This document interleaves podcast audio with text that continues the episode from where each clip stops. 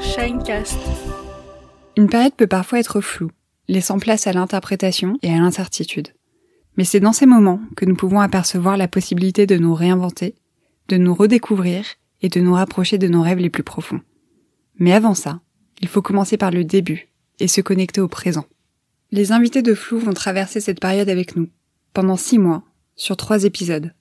Afin de mieux vous introduire ce podcast et de comprendre son but, je vous propose d'écouter mon histoire. Bonne écoute.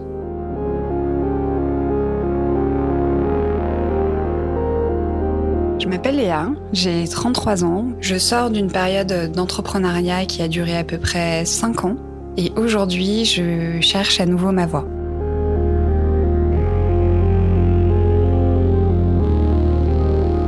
Il faut savoir que j'ai grandi entre deux mondes. Ma mère est issue d'une classe Elle n'a jamais connu son père, elle n'a que son bac, elle a commencé à travailler très jeune. Également, euh, elle a eu son premier enfant euh, à 20 ans et euh, moi, elle m'a eu à 29 ans. Mon père vient d'une famille assez bourgeoise. Son père avait une entreprise dans la photographie. Toute la famille est passée par euh, cette entreprise, euh, a connu un succès euh, matériel et financier assez conséquent. Mes parents se sont rencontrés quand ils avaient respectivement 28 et 29 ans. Ma mère s'est rendue compte qu'elle était enceinte assez rapidement et donc ils se sont mariés assez vite pour justement accueillir leur nouvel enfant dans une famille bien construite. Le problème, c'est que les choses se sont dégradées euh, assez rapidement entre la famille recomposée, euh, moi qui étais très jeune, et mon père qui avait euh, quelques soucis psychologiques. Ma mère a très vite vécu une relation abusive une relation violente, et ça jusqu'à mes 6-7 ans. Donc pour moi, c'est assez flou cette période parce que j'étais très jeune, mais plus tard me sont revenus des flashs assez violents ou euh, même en discutant avec ma sœur qui elle avait 8 ans de plus que moi et qui euh, a vécu euh, certains traumatismes à l'époque, ces choses sont revenues sont revenues sur le tard. Donc j'ai trois demi-sœurs, une du côté de ma mère et deux du côté de mon père, qui sont toutes plus âgées que moi, de plus de 8 ans. Donc c'est un peu, euh, en tout cas du côté de ma mère, la, ma seconde maman. Et ce que j'ai compris un peu sur le tard, c'est que finalement, cette histoire familiale, elle avait aussi impacté ma relation avec les autres et ma manière euh, de m'épanouir à l'école. Disons que j'étais pas mal déconnectée quand j'étais jeune, j'étais très dans la lune, incapable de me concentrer parce que je m'évadais très vite dans un monde imaginaire pense que c'était une technique de protection. Et euh, c'est quelque chose qui, du coup, m'a posé problème euh, dans mon éducation de manière générale. Bizarrement, mes parents se sont remis ensemble euh, quand j'avais 11 ans. Donc, on a déménagé à Paris. Et je suis arrivée dans le 5e arrondissement à ce moment-là. Le fait qu'ils se soient remis ensemble, ça a inscrit mon arrivée à Paris et mon parcours scolaire à Paris. Je suis arrivée dans un collège où mes camarades étaient prédestinés à faire de grandes écoles, c'est-à-dire Lavoisier, Louis-le-Grand, tous les lycées de secteur. Sauf que moi, j'étais déjà bien en retard scolairement et j'ai redoublé ma cinquième quand je suis arrivée.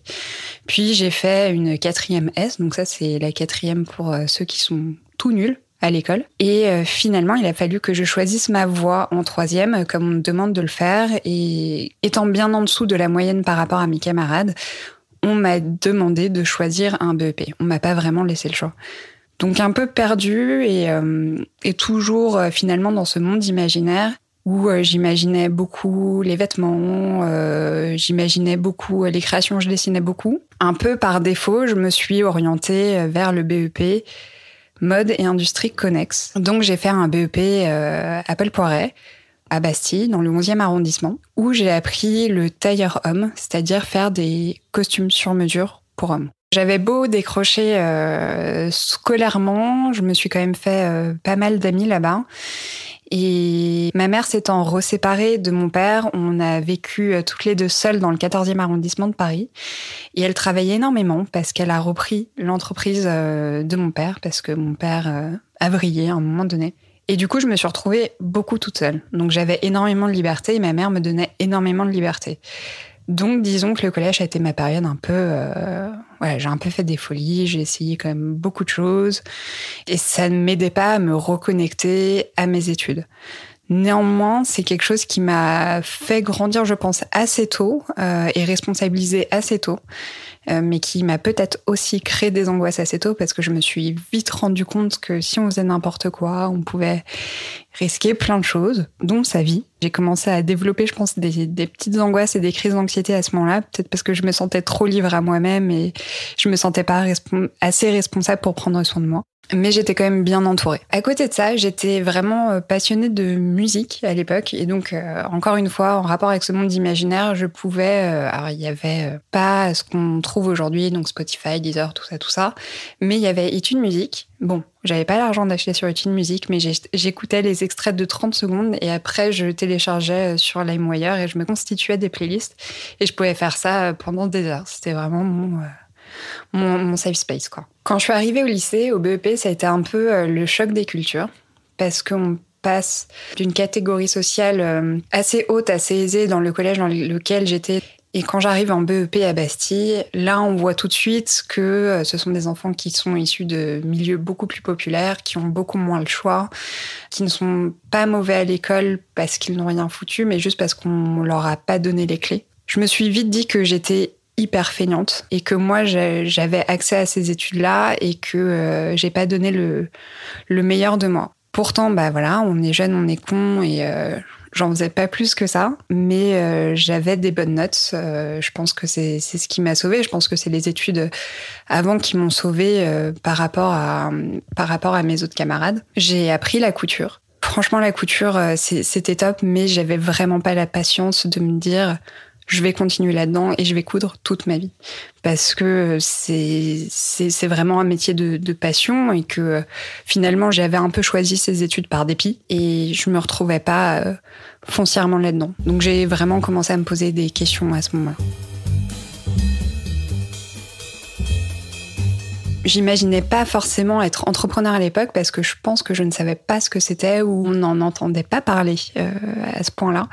Par contre, euh, ce, qui est, drôle, c'est que euh, mon père ayant été patron, ma mère ayant été patronne, mon grand-père ayant été patron, je me suis toujours vue euh, à la tête d'une entreprise. Parce que je pense que pour moi, le, le métier et être adulte, ça ressemblait à ça je me suis vite projetée à la tête d'une entreprise. Et ce qui est drôle, c'est que euh, mes camarades de classe à l'époque me disaient euh, mais euh, mais nous on te voit trop genre à la Diable s'habille en Prada, t'arrives avec tu claques tes talons et puis tu donnes des ordres à tout le monde. c'est aussi comme ça qu'on me voyait à l'époque.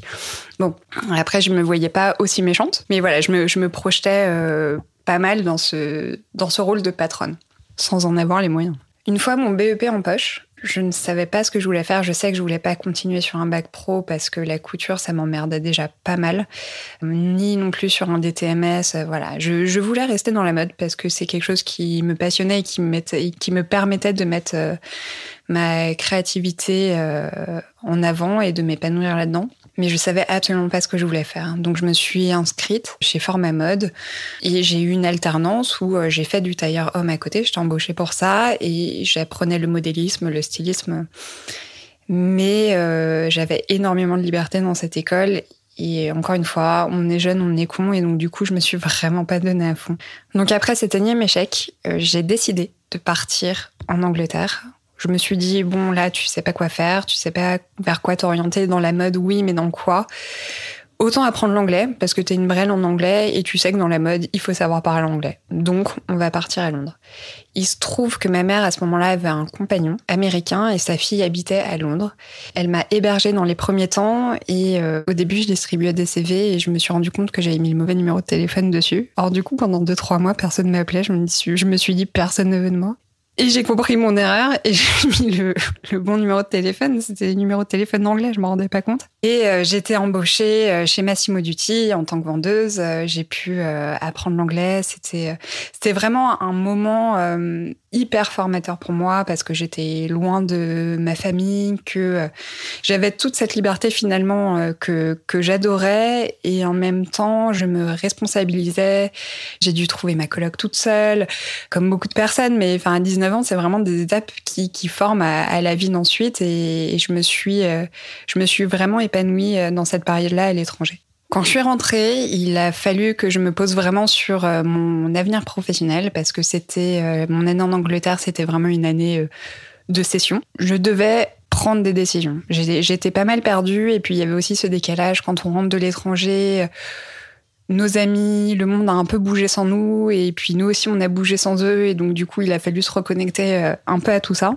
J'avais toujours pas de bac, euh, mais il fallait quand même que je sois embauchée, donc j'ai commencé par faire des stages. Alors comment j'ai fait des stages? J'ai fait une euh, fausse convention euh, de stage à la Sorbonne. Et pourtant, c'était des vrais papiers. Hein. C'est-à-dire que je me suis pointée dans leur bureau en disant Ok, voilà, je suis inscrite, j'ai juste payé mon adhésion à la fac sans bac, sans rien. Et je leur ai dit que j'avais besoin d'une euh, d'une convention de stage, même de plusieurs. Je suis revenue les voir plusieurs fois. Et je sais pas, ça a marché. Donc petit tips, hein, peut-être que après ils ont compris le, qu'il y avait un loup, mais euh, petit tips si vous cherchez euh, à faire des stages. Et donc j'étais embauchée en tant que RP pendant six mois au sein d'une agence de presse. C'était euh, assez formateur, mais là, c'est les premiers pas dans, on va dire, le, vrai monde de la mode. Donc, c'est un monde de requins, un monde hyper superficiel, euh, un monde très hiérarchisé. Donc, euh, en plus, en tant que stagiaire, t'es vraiment dans le bas du bas du panier et, vraiment, on te traite comme une moins que rien. Mais ça me donnait, j'ai eu l'occasion d'assister à des organisations de défilés, à des shootings, et voilà. Et vraiment, ça m'intriguait. Je voulais quand même persévérer là-dedans, même si je je savais que ça allait être compliqué, qu'on ne laissait vraiment pas sa place à tout le monde, que euh, ceux qui réussissaient étaient quand même euh, quand même eu beaucoup d'aide et beaucoup de contacts euh, dès le départ. Mais je me suis quand même j'ai quand même continué à me à me former là-dedans. À la fin de ces six mois, j'ai voulu trouver un boulot, mais j'ai pas trouvé. Donc j'ai recommencé à chercher des stages et j'ai trouvé un stage chez Malti pour une période de stage de deux mois en 2012. Il faut savoir que j'étais une brêle en orthographe. Euh, voilà, parce que j'ai décroché mes études, c'était vraiment pas ça. Et j'étais vraiment une brêle en orthographe. Et j'avais passé un, un test d'écriture m'ont quand même pris. Donc voilà, le niveau d'exigence était assez bas, mais bon, moi, ça m'arrangeait. Et, euh, et c'est là-bas que j'ai appris l'orthographe, c'est là-bas que j'ai appris à écrire parce que ma rédactrice en chef euh, lisait toutes mes fautes d'orthographe à voix haute devant, euh, devant tous les rédacteurs. Et donc, du coup, euh, j'avais plus du tout envie de passer par ces phases-là. Et donc, le soir, je, j'écrivais des textes, j'essayais de me corriger, j'essayais de, de tout faire pour éviter les fautes d'orthographe. Et donc, c'est comme ça que j'ai appris à écrire.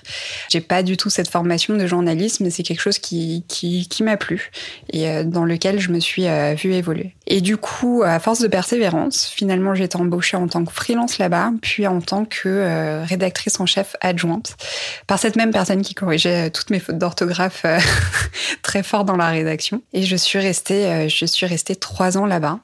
Et euh, bizarrement, c'est euh, à la fin de ma période d'essai en tant que rédactrice en chef que j'ai commencé à avoir de vraies crises d'angoisse. Alors c'est pas des crises d'angoisse qui se manifestaient euh, de manière hyper physique. Et en plus, à l'époque, on n'entendait vraiment pas parler de, de, ce phénomène. On savait absolument pas ce que c'était. Donc j'avais fait mes recherches sur Internet. Euh, j'avais trouvé le terme spasmophilie à l'époque, euh, mais je comprenais pas vraiment, euh, pas vraiment ce qui m'arrivait et je pensais que j'étais malade. Donc je suis allée voir des cardiologues parce que je faisais de la tachycardie beaucoup trop souvent. Alors je pensais que j'avais un problème au cœur. Et puis un jour, en allant au travail, j'ai des vertiges incroyables. D'ailleurs, je marche, j'ai l'impression que la Terre, c'est du marshmallow. Et du coup, ça m'inquiète. J'arrive au, boulot, je me dis, non, mais ça va passer, ça va passer. Je me dis, euh, c'est peut-être que j'ai fumé une clope, ça me fait tourner la tête, j'en sais rien, bref. Et en fait, devant mon ordi, j'arrive même pas à me concentrer, l'ordi bouge. Donc, euh, je, je, peux rien faire. Et j'appelle ma mère qui vient me chercher et qui m'emmène aux urgences. Et là, ça faisait au moins six mois hein, que j'avais toutes ces, toutes, ces, toutes ces crises. Et ce médecin-là, il a fait toutes les analyses possibles, cardio, euh, prise de sang, tout, tout, tout, tout. J'avais rien. Et ce médecin-là, il m'a dit, euh, mais je pense que euh, tout ça, alors il n'a pas dit c'est dans votre tête, il a dit, je pense que tout ça c'est très mental et je pense que vous faites une dépression. Il a émis ces mots-là là-dessus. Et une fois qu'il avait mis ces mots-là là-dessus, tous les symptômes physiques sont partis et c'était un peu la, descente, euh, la descente psychologique. C'est-à-dire que là, euh, j'avais plus du tout. Euh, quand on fait une dépression, on, a à la fois l'impression d'être ultra lucide mais ultra négatif, de, de voir tout, tout en noir, de pas trop comprendre le sens du monde en fait. Et donc ça a duré quelques mois avant que je me fasse traiter, parce que j'avais très peur des médicaments. Encore une fois, euh, on n'entendait pas parler de la dépression ou des crises d'angoisse comme on entend parler aujourd'hui. Et donc, euh, j'avais une conception de, tout ça et qui était hyper négative, euh, où je me disais, si je commence à prendre des antidépresseurs, c'est vraiment que je suis folle, je vais finir, je vais faire, je vais finir internée. Enfin, à cette période-là, c'était vraiment le début de la Startup Nation et je pense que je pense que je me considérais très chanceuse de, de trouver une boîte qui soit aussi cool, euh, aussi ouverte avec euh, plein de personnes de mon âge. C'était euh, c'était vraiment une, une seconde famille. on passait notre temps ensemble. Même mes colocataires de l'époque, c'était tous des personnes qui travaillaient chez Melty. Et finalement, ma vie pendant trois ans, c'était Melty. J'ai commencé donc malgré tout le traitement antidépresseur qui a assez vite agi et qui m'a permis d'avoir une vie assez normale à ce moment-là. Mais le côté équipe, famille euh, de Melty, ça m'a vraiment euh, aidé à me sentir normale et aussi à sortir de, cette phase-là. Et je me souviens que l'une des indications qui me montrait que je n'étais plus en dépression, c'est quand j'ai été invitée au défilé euh, Elisab, où j'étais au dernier rang. J'étais vraiment le, bas de la liste des, RP à ce moment-là, mais, mais j'ai été invitée au défilé Elisab. Et j'ai eu une émotion. J'étais émue. Et en fait, en dépression, on n'a pas vraiment d'émotion, c'est hyper lisse, surtout sous antidépresseurs. Et j'étais vraiment émue et j'étais fière de moi parce que malgré tout, j'avais réussi à être là ce jour-là. Et ça a été un indicateur de la fin de ma dépression. Et aussi peut-être une des premières fois où je me suis dit, OK, tu veux quelque chose. Après ce défilé d'Elisab, ma rédactrice en chef euh, traverse une période difficile et donc elle s'absente souvent, donc je reprends pas mal euh, son boulot. Et je deviens un peu une, euh, une référente euh, malgré moi, ce qui fait que quand elle revient, elle se sent assez évincée, nos relations sont très tendues, et donc elle en parle à nos supérieurs, et un matin on me convoque et on me dit que maintenant il faut que je parte.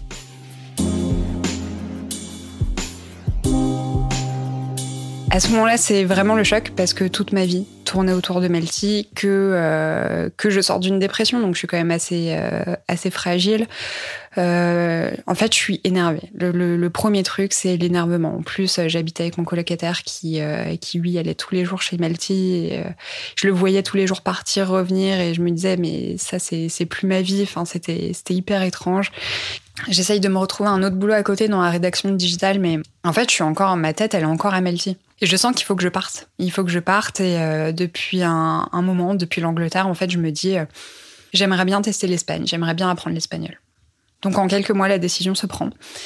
Et je pars à Madrid. Dans un premier temps, en tant que jeune fille au père. Je sais pas pourquoi j'ai fait ça. parce que ça a duré très peu de temps sur place. Je suis restée exactement trois semaines dans la famille avant de dire je n'en peux plus, je m'en vais. Et tout ça avec une autre jeune fille au père que j'avais rencontrée pendant euh, des cours d'espagnol là-bas sur place à Madrid. On s'est dit ok, toutes les deux, toi et moi, on part de la famille, on se rejoint, on se trouve un appart, on se trouve un autre boulot. Et donc, on s'était trouvé un, petit sotano euh, dans le cœur de Madrid. Et chacune, on a essayé de, de trouver des, des boulots. Et on a trouvé, donc elle, elle a travaillé dans une auberge de jeunesse et moi j'ai euh, trouvé un boulot chez Mage en tant que vendeuse. Alors, travailler en Espagne, c'est pas du tout la même chose que travailler en France. Là-bas, on travaille 42 heures, c'est le 35 heures français. On a 20 minutes de pause de déjeuner et on gagne 800 euros par mois. Euh, donc du coup, je suis tombée de haut. Oui, c'est très euh, et on a un jour de un jour de repos par semaine, bien évidemment. Donc euh, c'est euh, c'est hyper intense, mais euh, en même temps je suis hyper contente d'être là, de rencontrer de nouvelles personnes, d'apprendre l'espagnol aussi. voilà, c'est tout ça, c'est des choses qui me font rendre fière de moi, de savoir que tout ça en fait je le, je le fais toute seule et, et que tous ces gens aussi, c'est incroyable de pouvoir connaître plein de personnes de plein de pays différents, d'essayer de vivre selon une autre culture, euh, de déconstruire finalement la culture française, même si euh, il y a cette tendance où quand on part à l'étranger, on est très euh, nationaliste finalement, genre mais la France, on fait les meilleurs fromages, mais on fait le meilleur pain, non. Pendant ce séjour euh, en Espagne, enfin plus qu'un séjour, je sors beaucoup avec un ami qui s'appelle Olaf, et puis euh, on arpente euh, les rues de Madrid pour faire du shopping. Donc c'est le vraiment le monde d'Inditex. Il y a des Zara à tous les coins de rue, des Massimo Dutti, des Oysho, des Bershka, voilà, il y, en a partout. Et à ce moment-là, moi, je complète ma collection hein, de toutes ces de toutes ces fringues de fast fashion, et je suis bien contente parce qu'en plus c'est moins cher. Sauf qu'un jour, je passe avec lui devant une boutique qui a des fringues hyper sympa, euh, on rentre. C'est exposé d'une manière où on se dit, bon, on n'a pas les moyens, mais vas-y, euh, on explore. Et puis une fois dans cette boutique, la vendeuse vient nous voir et nous explique que c'est de la mode responsable. Je n'étais pas du tout accoutumée à ce terme à l'époque. Et quand elle m'en parle, pour moi, c'est un truc un peu, un peu perché, euh, mais les fringues sont hyper jolies. Et donc, je commence un peu à, faire mes recherches euh, là-dessus. Il y a aussi un salon qui se tient à le Museo del Traje de Madrid, donc le musée du costume euh, de Madrid, sur ça. Et euh, il y a des conférences autour de la mode responsable, pourquoi c'est important, quels sont les chiffres clés de l'industrie de la mode. Et je trouve ça hyper passionnant parce que d'un coup, ça me relie finalement à mes, mes premières passions, l'artistique euh, je pense que le premier point, c'était l'artistique, faire vraiment attention à ces matières, faire attention aux détails.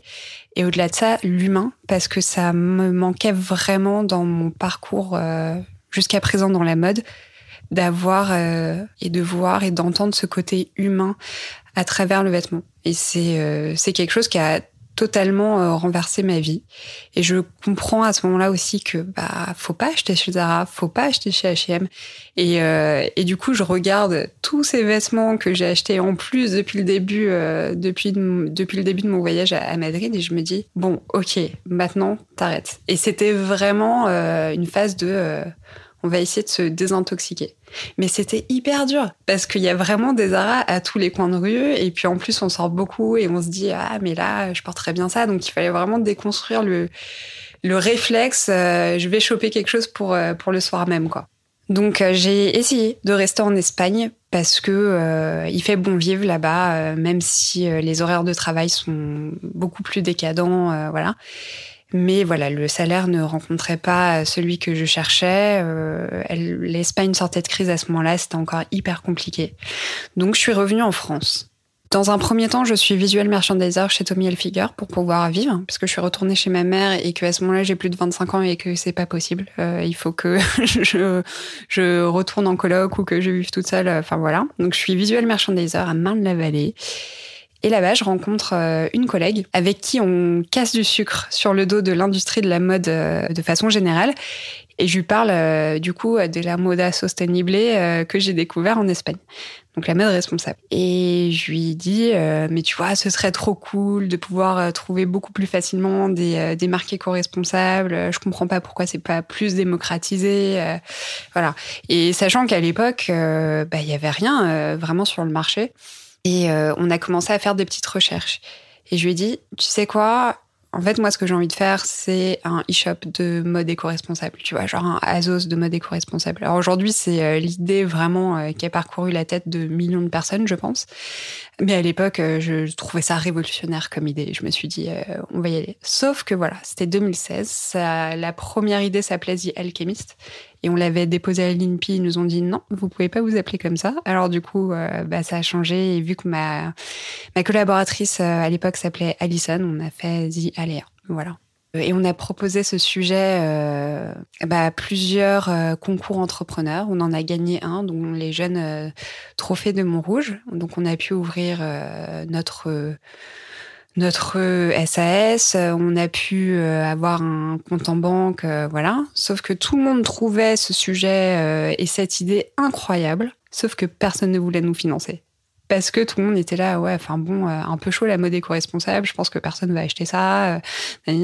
Bon, c'était en 2016, faut vraiment remettre les choses dans le contexte.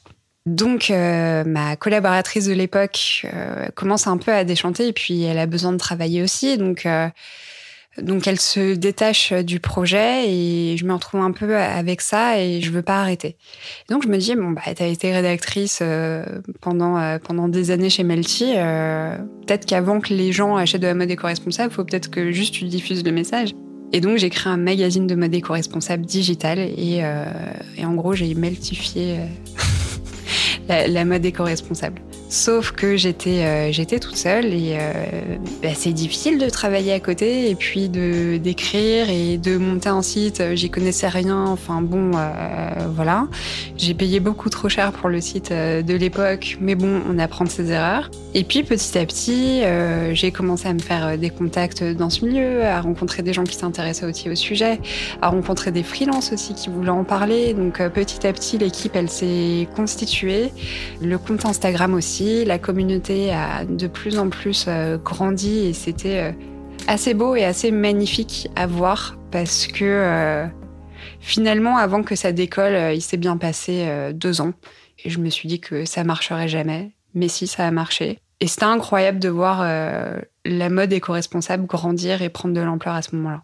Et donc, je commence à explorer le business model du magazine digital sur un sujet de niche. Et donc, c'était vraiment pas évident. Euh, j'ai une, euh, j'embauche une alternante en 2019 qui s'appelle Alison aussi, coïncidence, que j'ai adoré. Euh, si tu m'écoutes, Alison, euh, et bah, je te kiffe. Et donc, même si on se parle plus aujourd'hui, bah, tu resteras toujours dans mon cœur. Voilà, avec elle, on avance. Euh, elle fait des listes euh, d'investisseurs pour qu'on puisse les démarcher pour se faire financer euh, pour le magazine. parce que j'ai des ambitions. Je voudrais faire aussi de la vidéo, propager ces messages comme ça, avoir plus de, rédacteurs, parler de plus de sujets liés au lifestyle, à l'écologie et tout ça. Mais c'est, ça reste quand même une, tâche assez compliquée et tout mener, c'est chaud. Et à ce moment-là, euh, un peu avant, j'avais rencontré euh, une fille qui avait un e-shop de mode éco-responsable et on a décidé de faire un, pop-up ensemble en 2018 euh, pour présenter des marques éco.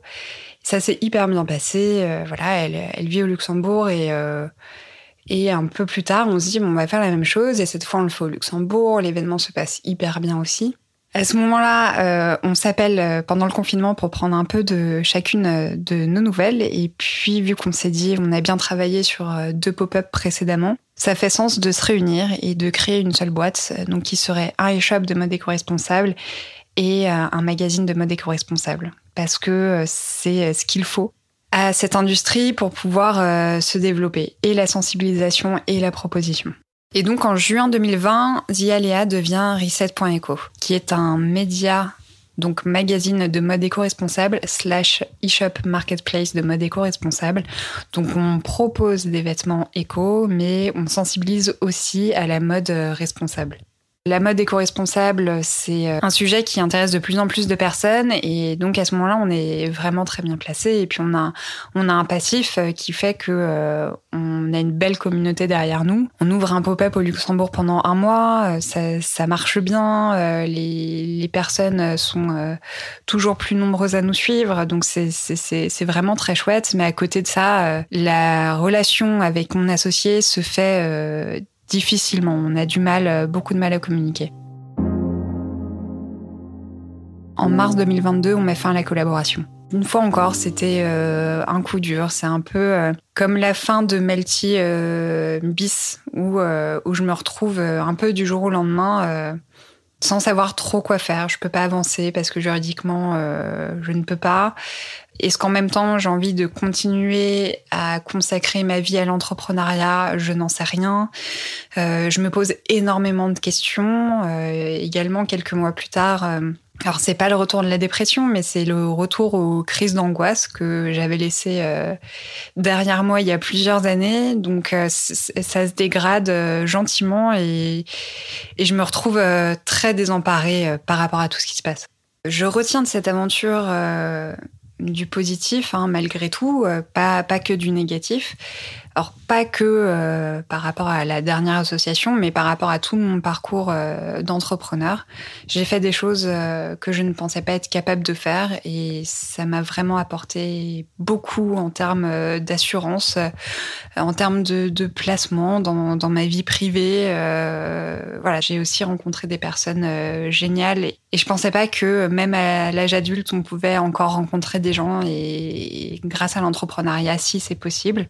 Après, euh, je suis encore très refroidie par rapport aux associations. Je suis pense pas être prête à m'associer euh, à nouveau parce que c'est en fait hyper délicat. On pense que c'est quelque chose qui peut marcher, mais finalement, il faut vraiment être aligné sur tous les points, en plus d'être complémentaire.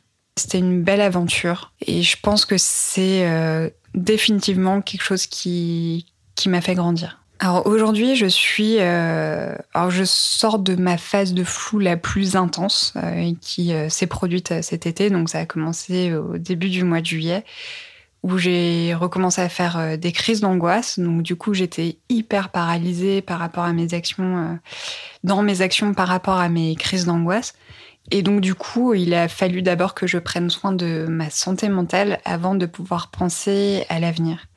Sauf qu'au moment où j'ai commencé à prendre soin de ma santé mentale, il fallait vraiment que ces questions se posent, euh, se posent très très vite. Également, j'avais abandonné le compte Instagram qui était celui d'Ialéa, qui est devenu reset.eco et finalement qui euh, est redevenu Zialéa.